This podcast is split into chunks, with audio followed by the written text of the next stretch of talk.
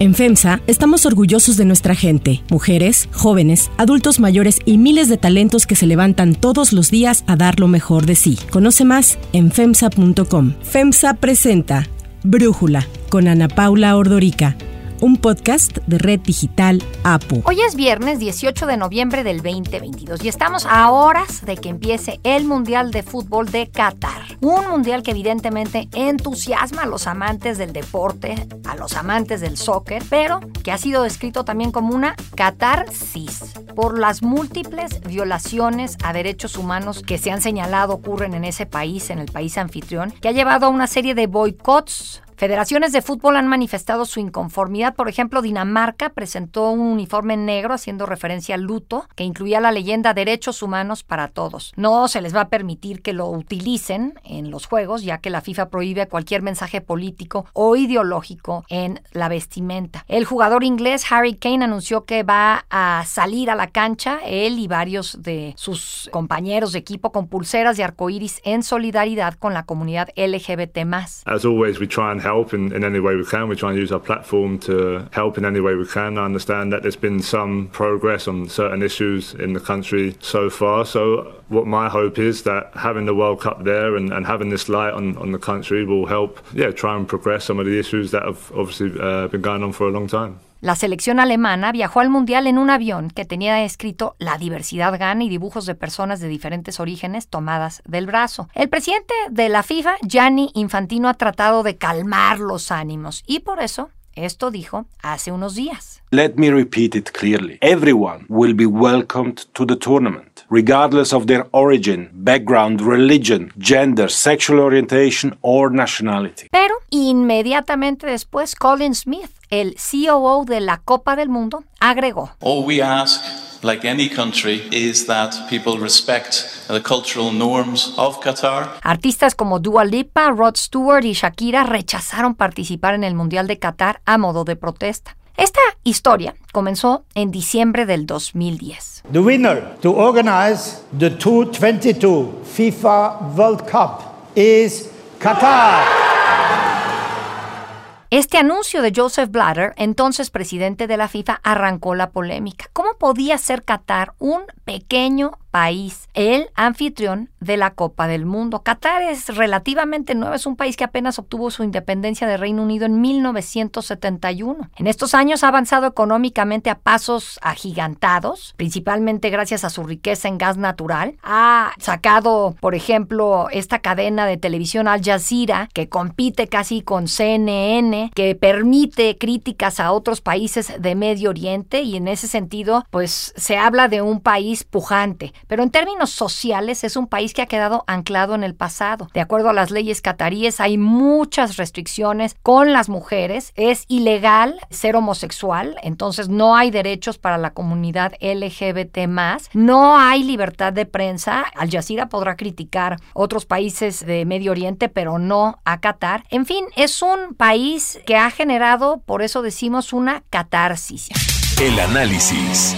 Para hablar del tema, en este episodio le agradezco a Pablo Carrillo, comentarista deportivo de Grupo Imagen Multimedia, estar con nosotros. Ana Paula, lo primero que debo hacer es agradecerte y saludarte y recordar que trabajamos conjuntamente muy buenos años con gratos recuerdos de esta labor conjunta. Segundo, Ana Paula, mira, creo que es ignominioso este mundial, por donde lo veas. Si nos vamos más atrás, es públicamente conocido que este país consiguió la designación del Mundial a base de sobornos millonarios a todos los votantes de la FIFA. Se pagaron millonarias mordidas y no en sobres amarillos como a Pío, sino en maletas de millones de dólares a todos y cada uno de los votantes para que el Mundial fuese ahí. Empezamos mal desde entonces en 2010 porque esto se supo. O sea, no había un sentido lógico de llevar a un país, deja tú con hablar de derechos humanos en ese tiempo. Sencillamente sus condiciones climatológicas, que son siempre de una elevada temperatura, impiden el poder realizar un mundial a menos que tengas estadios techados, que no es el caso. La otra cosa ignominiosa es que los mundiales siempre habían sido en verano, para que las ligas del mundo terminaran sus respectivos torneos, tomaran una pausa y permitieran a los equipos nacionales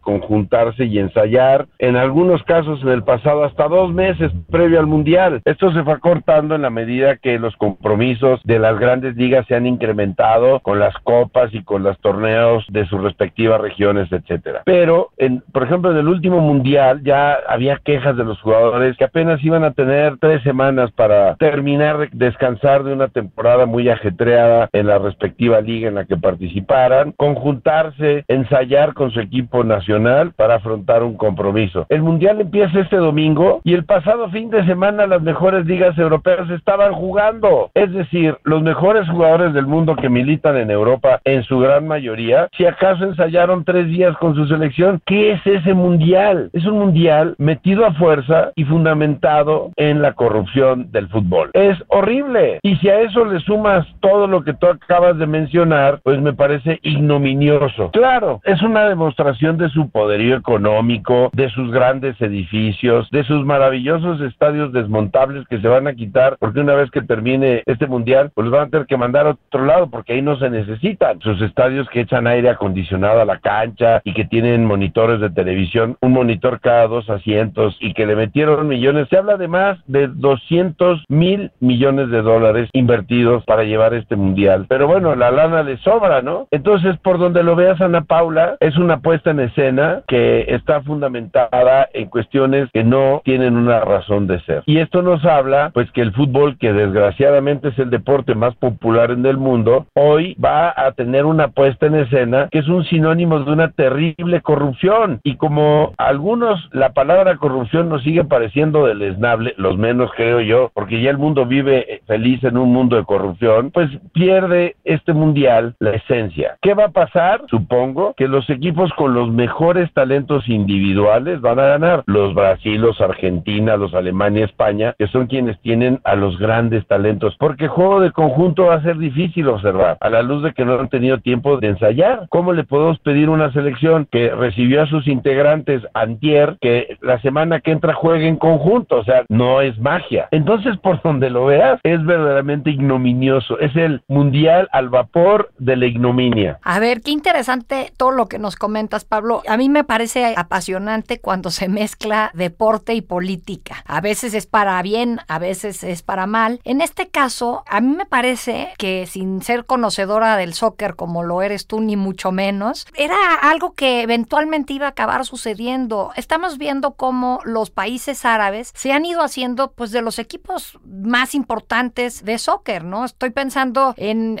qué va a pasar, por ejemplo, con un Messi, con un Neymar, con un Mbappé que juegan para el Paris Saint-Germain y el dueño de ese equipo es justamente el emir de Qatar. ¿Qué pasa con el Newcastle United que es de Arabia Saudita o con Manchester City que es de la realeza de Abu Dhabi? O sea, se han ido metiendo. No, más, el Paris Saint-Germain ha sido acusado y enfrenta tremendas acusaciones por incumplir el fair play financiero que hoy está imponiendo a la FIFA para evitar lo que está pasando con eso. ¿Qué es el fair play financiero? Tú como institución de fútbol no puedes gastar más de lo que ingresas por derechos de televisión, venta de publicidad, camisetas, entradas en los estadios, etcétera, etcétera. Pero resulta que para mostrar su poderío económico, por ejemplo, le han invertido un dinero que el equipo no genera. Fair play financiero que intenta imponer el fútbol mundial para evitar que siga sucediendo esto, que se convierta en una guerra de billetazos. Y no solo pasa en el fútbol, ahora hay un escándalo tremendo en el golf, cuando una liga formada también a billetazos desde los Emiratos Árabes Unidos y poniendo a Greg Norman, el famoso tiburón blanco, exjugador brillantísimo de golf, como su CEO o su presidente, y a base de billetazos se ha llevado a grandes talentos del golf, provocando un cisma en la PGA Tour. Y esto va a seguir sucediendo, porque estos señores tienen unos ingresos gigantescos por todos los eh, energéticos que eh, fósiles que siguen vendiendo y tienen pues demasiado dinero, son países muy pequeñitos, no tienen que gastarlos y ahora pues el deporte lo han encontrado como una manera de mostrar su poderío, porque ni siquiera es un negocio, es, es un hobby al que son capaces de invertirle cientos o miles de millones de dólares. Entonces quizás debí de haber dicho que aquí se está mezclando deporte, política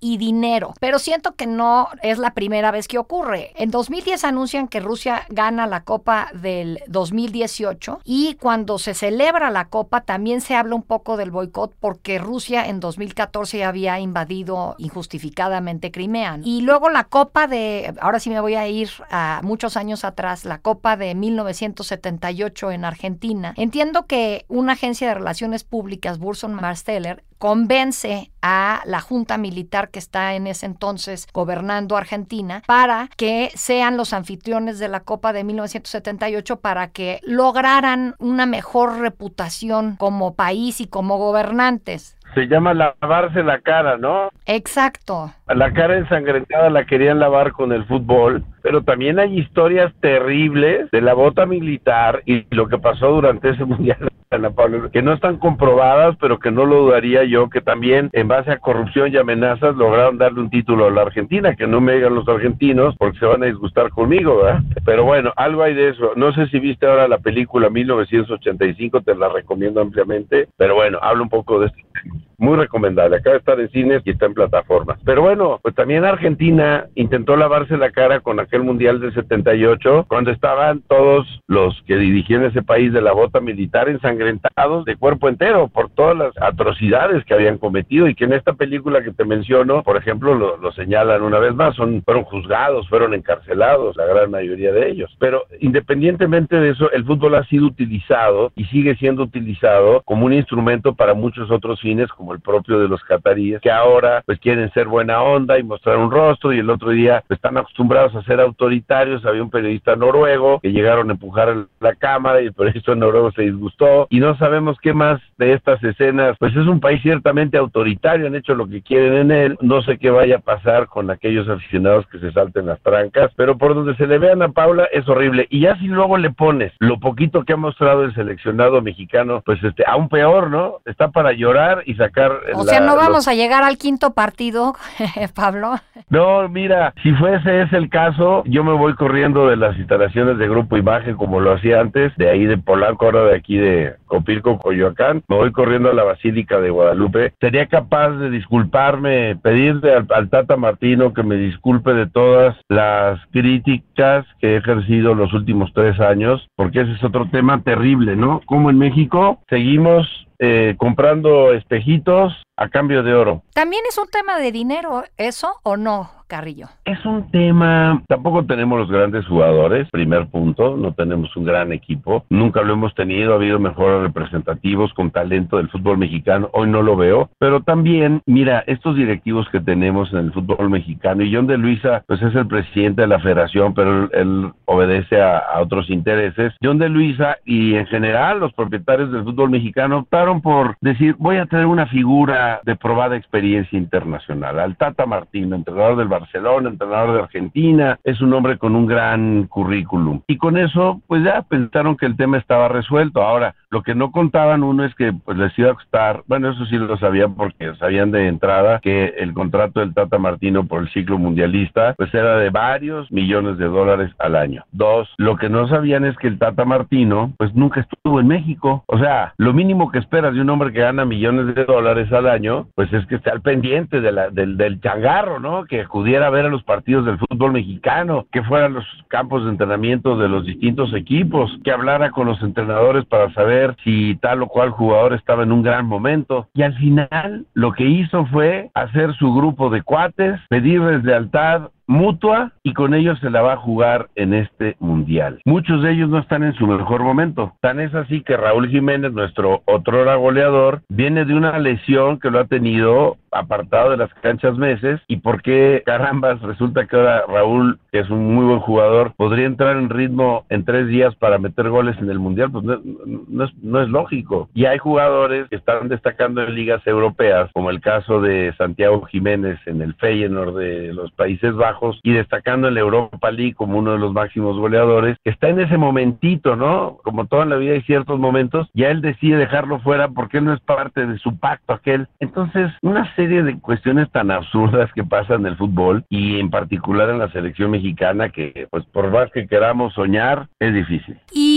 Y tú dices que entonces, si tuvieras que apostarle a quién sí le va a ir bien, Brasil, Argentina, ahora sí Argentina. Pues mira, eh, yo te diría que hay que apostar por aquellos países que tienen maravillosas individualidades, grandes talentos, porque no ha habido tiempo para conjuntar a los equipos. Entonces es ahí donde dependes mucho más del talento individual. Y si tú ves la lista de jugadores de Argentina, de Brasil, de España, de Alemania, dices, bueno, pues estos señores van a sacar adelante a sus equipos gracias a su enorme talento. Mismo que no quiero hablar mal de mis paisanos, pero pues nosotros tenemos una grave carencia de ese talento de elite mundial, ¿no? Tenemos buenos jugadores, pero no, no tenemos jugadores de elite mundial. Por ello considero, aparte México es de las selecciones que más tiempo lleva entrenando, tres mugrosas semanas, pero lleva mucho más tiempo que todos. Por eso el torneo en México se hizo un torneo también al vapor para dar tiempo a que entrenara nuestra selección aquí en México y luego ahí en Girona, al norte de Barcelona. Pero por lo que hemos visto en los últimos dos partidos, pues no se ve qué trabajó el Tata. Espero que en el Mundial se vea algo, pero sí, el paisaje luce con mucha neblina, Ana Paula. Muy bien. A ver, rápidamente nada más para regresar a lo que podría venir después. Se habla de que no nos decepcionemos, quienes nos preocupamos por temas de derechos humanos, de libertad de prensa y tal, que Qatar está implementando reformas y lleva haciéndolo desde el 2017, diálogo con las ONGs, con organismos de derechos humanos. Entonces, que al final este mundial va a traer algo positivo. ¿Tú creerías que sí? Ojalá. Más respeto a las mujeres. En la FIFA hubo una sacudida. Tuvo que salir Step, Sepp Blatter, ¿no? Y hubo todo este reacomodo. Y andaba yendo al bote y lo que tú quieras. Pero ojalá que esta catarsis en Qatar, si tú me permites esto, les permita tener mucho mayor respeto por los derechos humanos, por los derechos de las mujeres, darles un trato mucho más digno. Entiendo que es un tema cultural, pero creo que el mundo pues, va para otro lado y no te puedes quedar en el pasado en todos esos sentidos y darle pues un, un sitio más importante a las mujeres. Que bueno, este mundo sin mujeres no existe. Así es que pues la mujer requiere de mayor respeto, de mayores garantías, de mayores libertades. Ojalá que sirva para esto este mundial porque pues al final, mi estimada Ana Paula, como en la caja de Pandora, la esperanza siempre está al fondo. Oye, eh, Carrillo,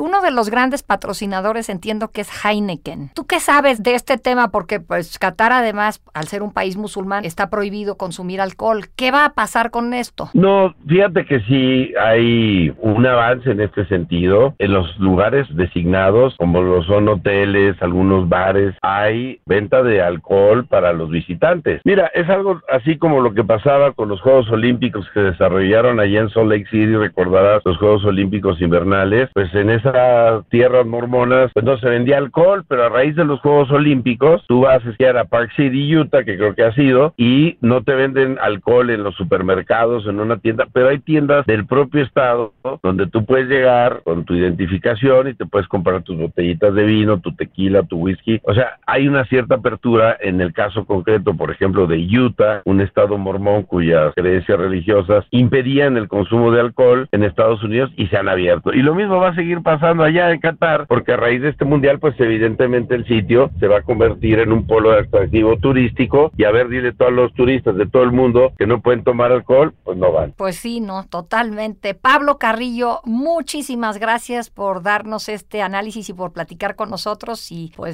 a ver quién quiere ver el mundial, ¿no? Siempre a tus órdenes, Sordorica. Gracias, Carrillo, que te vaya muy bien. Si te gusta escuchar Brújula, te invitamos a que te suscribas en tu aplicación favorita o que descargues la aplicación Apo Digital. Es totalmente gratis y si te suscribes será más fácil para ti escucharnos. Además, nos puedes dejar un comentario o calificar el podcast para que sigamos creciendo y mejorando para ti. Para cerrar el episodio de hoy los quiero dejar con música de Maluma. Puede que no te haga falta aparentemente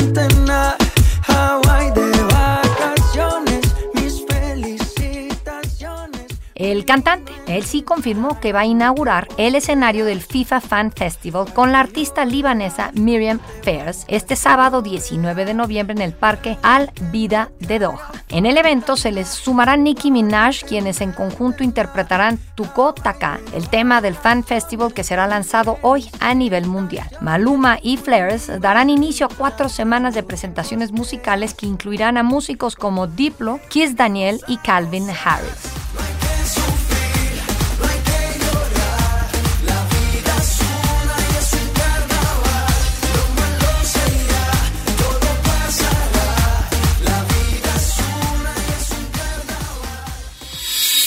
Hoy Ana Paula Ordorica, Brújula lo produce Batseba Feitelson. En la redacción, Airam Narváez. En la coordinación y redacción, Christopher Chimal. Y en la edición, Cristian Soriano. Por el aniversario de la Revolución Mexicana, los esperamos el martes con la información más importante del día. Por lo pronto, que pasen un muy buen fin de semana largo.